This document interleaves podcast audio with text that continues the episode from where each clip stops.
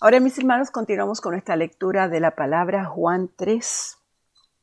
Había un hombre llamado Nicodemo, un líder religioso judío de los fariseos.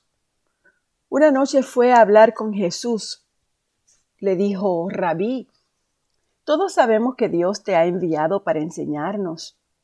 Las señales milagrosas que haces son la prueba de que Dios está contigo. Y Jesús le respondió, te digo la verdad, a menos que nazcas de nuevo no puedes ver el reino de Dios. ¿Qué quieres decir? exclamó Nicodemo. ¿Cómo puede un hombre mayor volver al vientre de su madre y nacer de nuevo? Jesús le contestó, Te digo la verdad.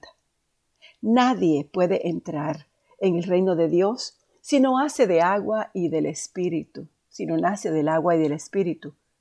El ser humano solo puede reproducir la vida humana, pero la vida espiritual nace del Espíritu Santo. Así que no te sorprendas cuando te digo tienen que nacer de nuevo. El viento sopla hacia donde quiere, de la misma manera que oyes el viento pero no sabes de dónde viene ni a dónde va, tampoco puedes explicar cómo las personas nacen del Espíritu. Nicodemo pregunta, pero ¿cómo es posible todo esto? Y Jesús le contestó, ¿Tú eres un respetado maestro judío y aún no entiendes estas cosas? Te aseguro que les contamos lo que sabemos y hemos visto. Y ustedes todavía se niegan a creer nuestro testimonio. Ahora bien, si no me creen cuando les hablo de cosas terrenales, ¿cómo creerán si les hablo de cosas celestiales? Nadie jamás fue al cielo y regresó, pero el Hijo del Hombre bajó del cielo y así como Moisés levantó la serpiente de bronce en un poste en el desierto, así deberá ser levantado el Hijo del Hombre, para que todo el que crea en él tenga vida eterna. Pues Dios amó tanto al mundo que dio a su Hijo único para que todo el que crea en él no se pierda, sino que tenga vida eterna. Dios no envió a su Hijo al mundo para condenar al mundo, sino para salvarlo por medio de él.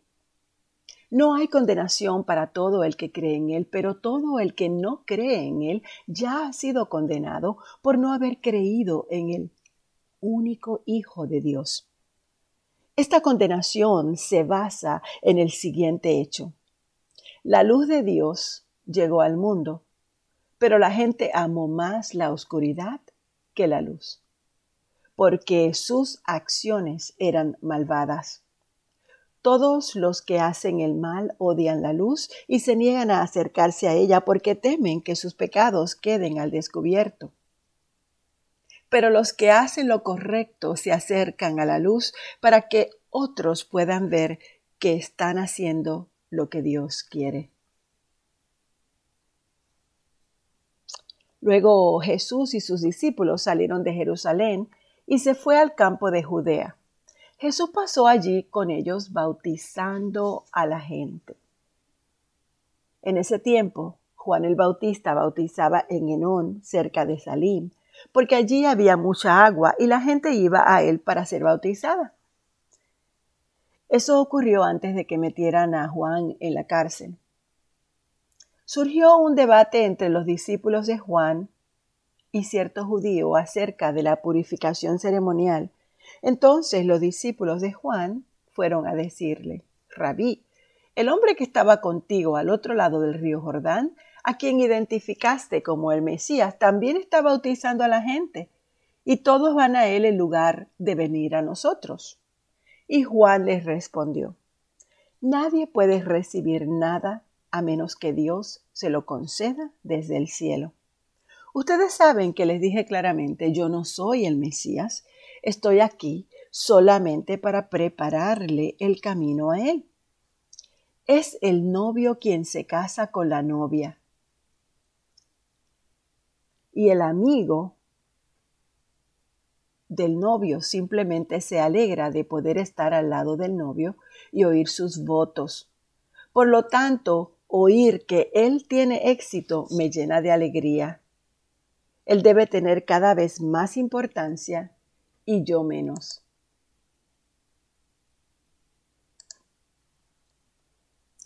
Él vino de lo alto y es superior a cualquier otro. Nosotros somos de la tierra y hablamos de cosas terrenales, pero Él vino del cielo y es superior a todos. Él da testimonio de lo que ha visto y oído, pero que pocos creen en lo que les dice.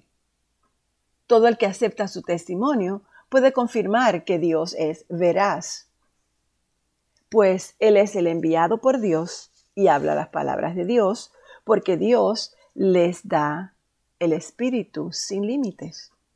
El Padre ama a su Hijo y ha puesto todo en sus manos. Los que creen en el Hijo de Dios tienen vida eterna y los que no obedecen al Hijo nunca tendrán vida eterna, sino que permanecen bajo la ira del juicio de Dios. Jesús sabía que los fariseos se habían enterado de que él hacía y bautizaba más discípulos que Juan. Aunque no era Jesús mismo quien los bautizaba, sino sus discípulos, así que se fue de Judea y volvió a Galilea. En el camino tenía que pasar por Samaria y entonces llegó a una aldea samaritana llamada Sicar, cerca del campo que Jacob le dio a su hijo José. Allí estaba el pozo de Jacob, y Jesús cansado por la larga caminata, se sentó junto al pozo cerca del mediodía. Poco después llegó una mujer samaritana a sacar agua y Jesús le dijo, Por favor, dame un poco de agua para beber. Él estaba eh, solo en ese momento porque sus discípulos habían ido a la aldea a comprar algo para comer.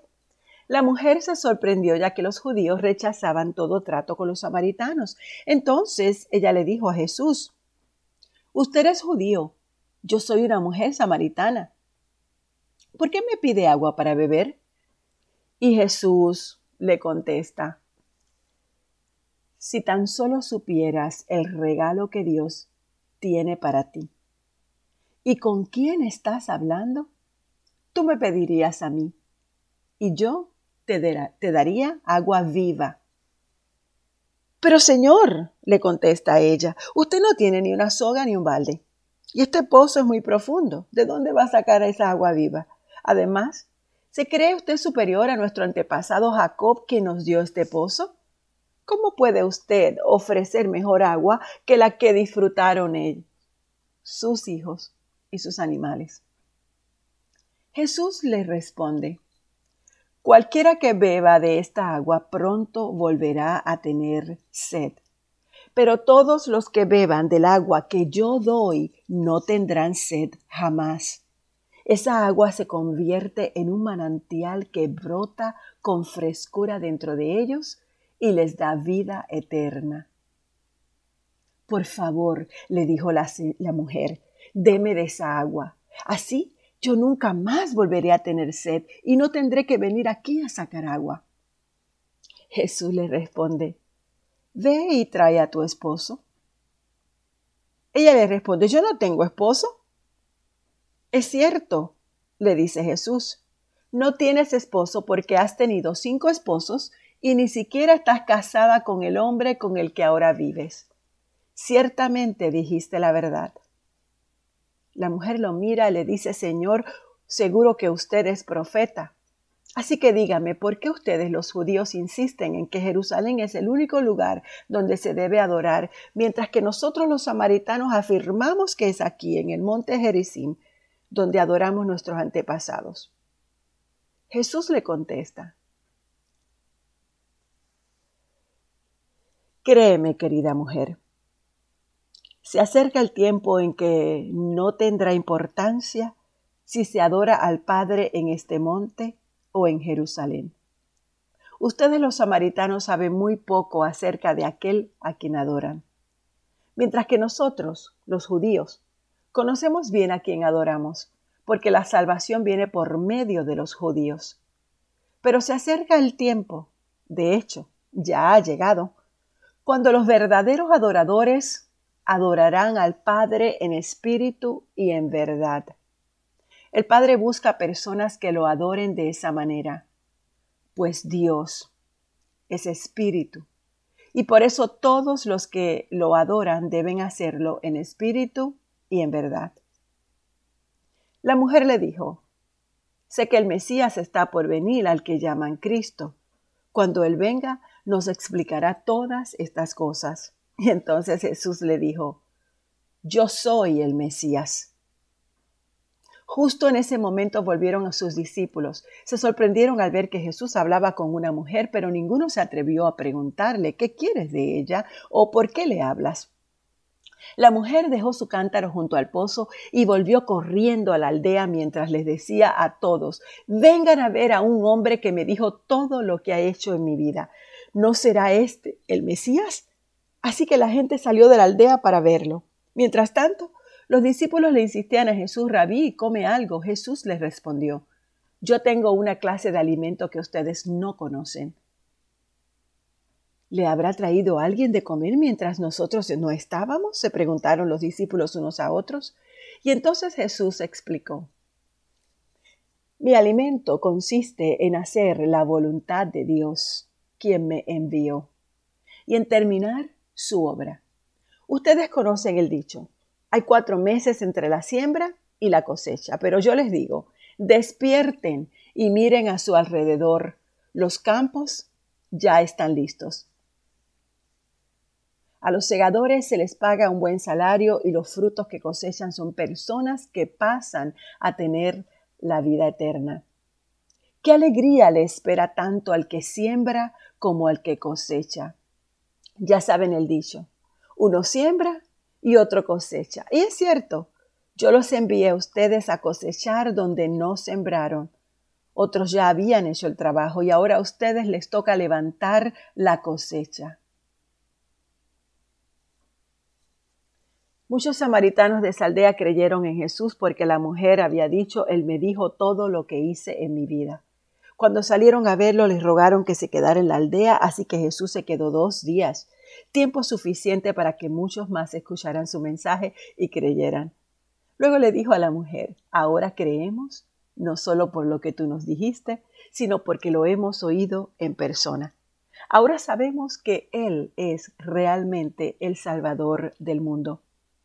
Pasados los dos días, Jesús siguió camino a Galilea. Él mismo había declarado que un profeta no recibe honra en su propio pueblo. Sin embargo, los galileos los recibieron bien porque habían estado en Jerusalén durante la celebración de la Pascua y habían visto todo lo que él hizo allí. En su paso por Galilea, Jesús llegó a Caná, donde había convertido el agua en vino. Cerca de allí, en Capernaum, había un funcionario de gobierno que tenía un hijo muy enfermo.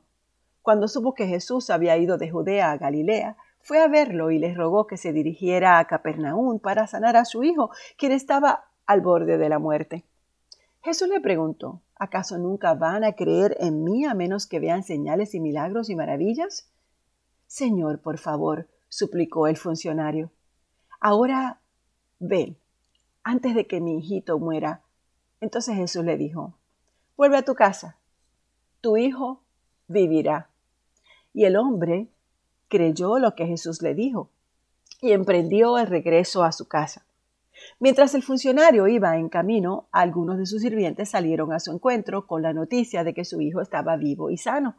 Él les preguntó a qué hora el niño había comenzado a mejorar y ellos le contestaron ayer a la una de la tarde.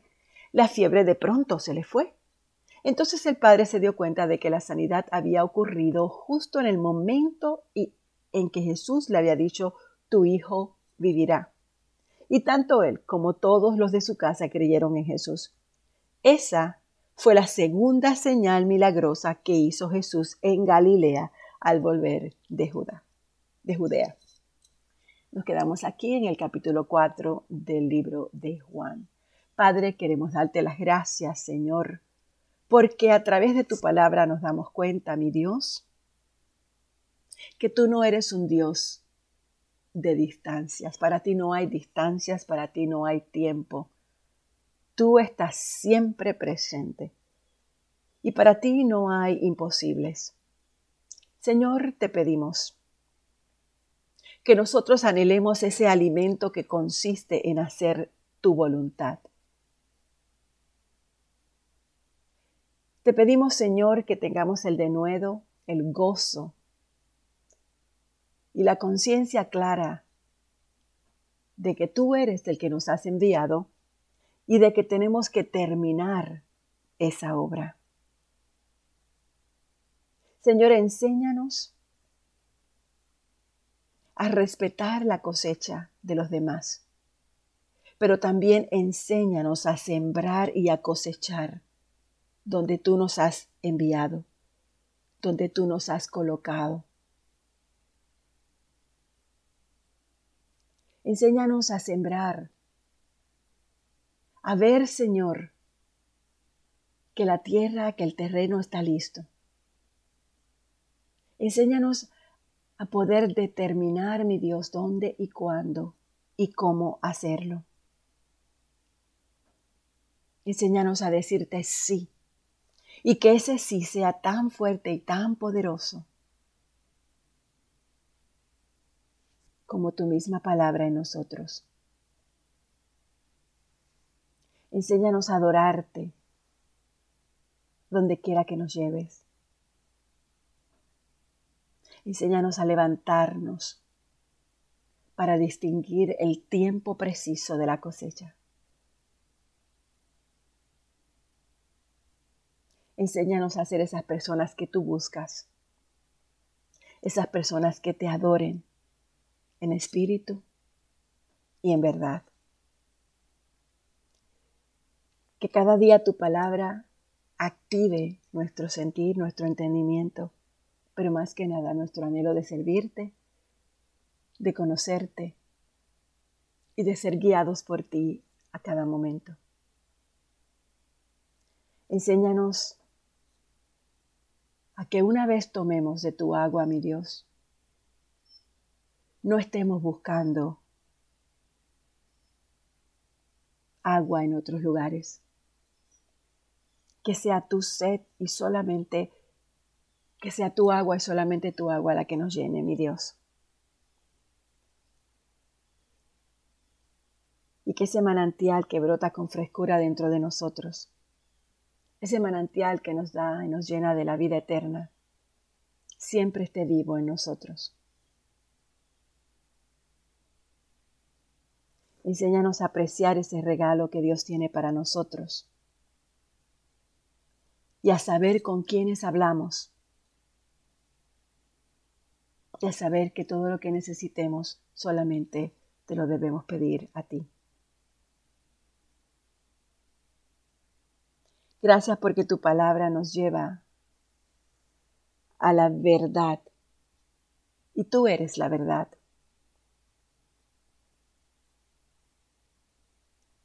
Enséñanos a siempre proclamar de ti a la luz del día.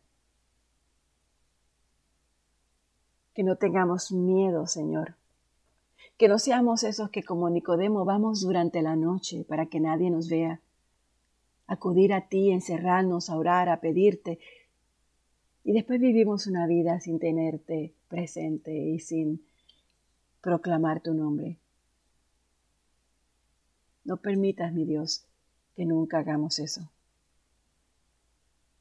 Porque queremos ser libres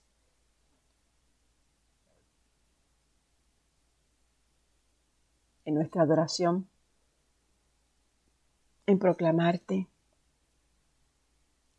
que seamos una digna representación tuya, Señor. Así que te doy gracias, Padre.